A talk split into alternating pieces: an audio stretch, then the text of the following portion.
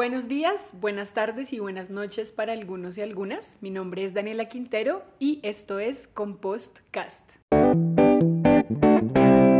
Este es un espacio donde vamos a tener la oportunidad de hablar sobre varias iniciativas urbanas para el manejo de nuestros residuos orgánicos y no orgánicos. Para las personas que nos escuchan y no saben mucho sobre el tema, quisiera contarles que esto es un tema bastante importante cuando hablamos de cambio climático, ya que todos nuestros residuos tienen un periodo de descomposición y emiten diversos niveles de gases de efecto invernadero cuando toda la basura se mezcla indiscriminadamente. Un exceso de gases de efecto invernadero calientan el planeta y eso tiene un montón de problemas ambientales.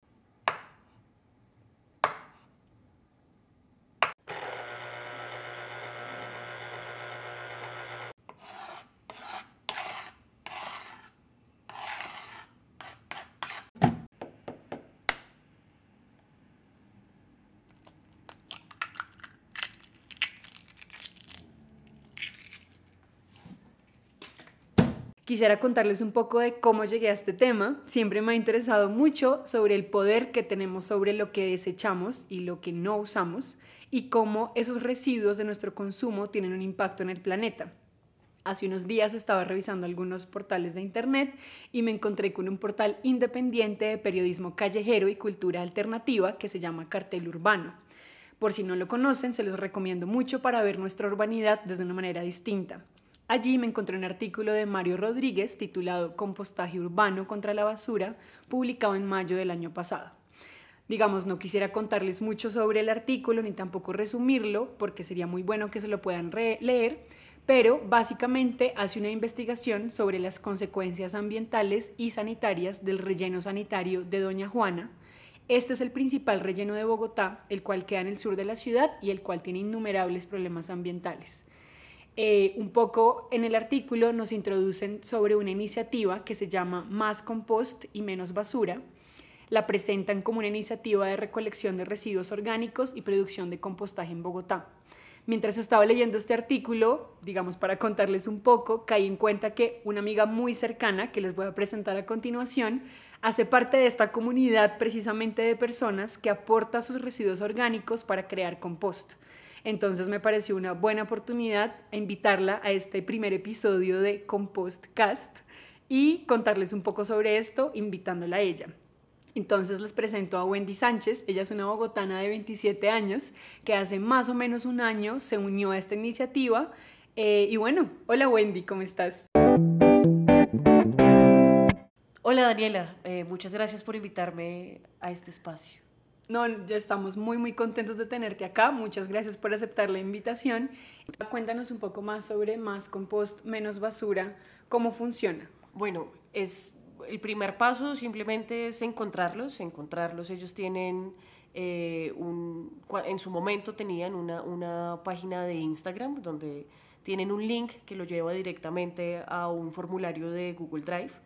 Pones ahí tus, tus datos y pides que, que que quiere ser parte de esta iniciativa, ¿no? Okay. Entonces ellos entregan un balde dependiendo de, de, la cantidad de residuos que salgan de tu casa. Yo vivo sola, entonces tengo un, un balde de 10 litros, ¿no? Hay baldes de, mayor capacidad.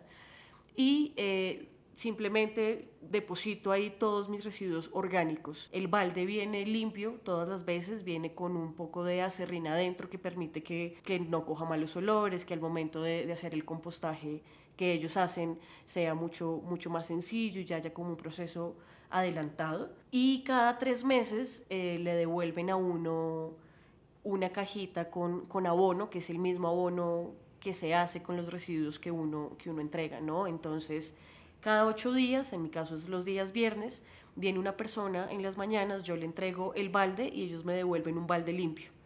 Eh, entonces es una operación súper sencilla en la que uno paga 40 mil pesos eh, mensuales por el tratamiento adecuado de los residuos.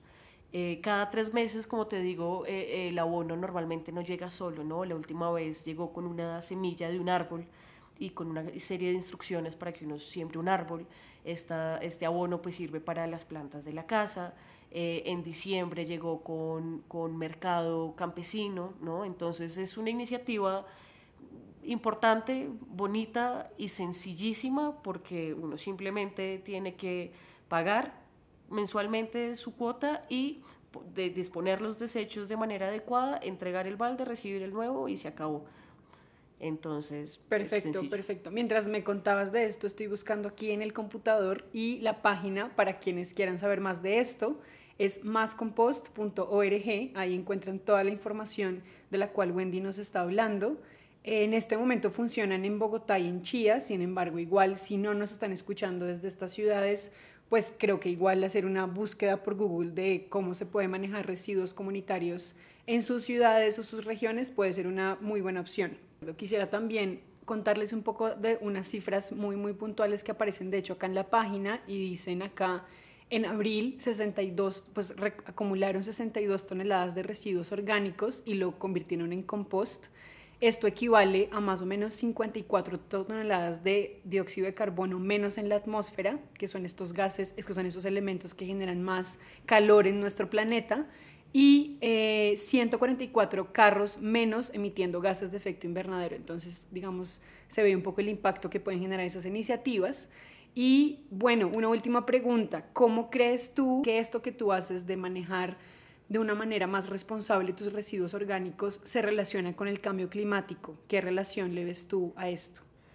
Eh, bueno, yo siento que somos bastante ignorantes en el, en el tema de, de, las basuras y del manejo de las basuras. Entonces, pues a nosotros nos enseñaron desde muy pequeños que había que reciclar, pero nunca cómo, ni, ni, ni por qué, ni para qué realmente. Eh, pero cuando uno se pone a investigar poco, realmente no hay que hacer una investigación muy profunda sobre, sobre qué pasa cuando las basuras se mezclan, eh, descubrimos que, que, los efectos invernaderos, los efectos de los gases, lo que causan en el planeta, es, es, realmente grave, ¿no? Sobre todo en ciudades tan grandes como Bogotá, donde los desechos y los residuos se convierten en basura, se convierten en cosas no aprovechables, sabiendo que podríamos hacer una disposición de los residuos de una manera mucho más responsable, ayudando a cuidar, obviamente, junto con consumos más responsables el, el planeta, ¿no? Sabemos que, que, que, que los mayores, eh, las mayores cifras de daño ambiental las producen las grandes empresas, pero, pero pues cuando nosotros ponemos nuestros residuos a manos de las grandes empresas, pues tampoco estamos haciendo mucho para colaborar. Entonces, eh, siento que de alguna manera se está, pues yo junto con las personas que, que, que, que hacemos parte de estas iniciativas, logramos contribuir a a, por lo menos una disposición más adecuada de los residuos, eh, a una, también intentar disminuir los daños que causa doña Juana, ¿no? Cuando uno va saliendo, yo qué sé, hacia Villavicencio, uno tiene que cerrar las ventanas porque, porque huele horrible, porque hay moscos, porque, porque ahí está toda la basura que nosotros hacemos a diario y no, no dispusimos bien desde un comienzo, ¿no? Las cosas que no, se que no se lavaron entonces ya no son reciclables. Eh, las cosas que se ensuciaron y podían ser reciclables ya no lo son, una cantidad de comida eh, y desechos orgánicos que pudieron ir para compostaje ahora simplemente son gases, ¿no?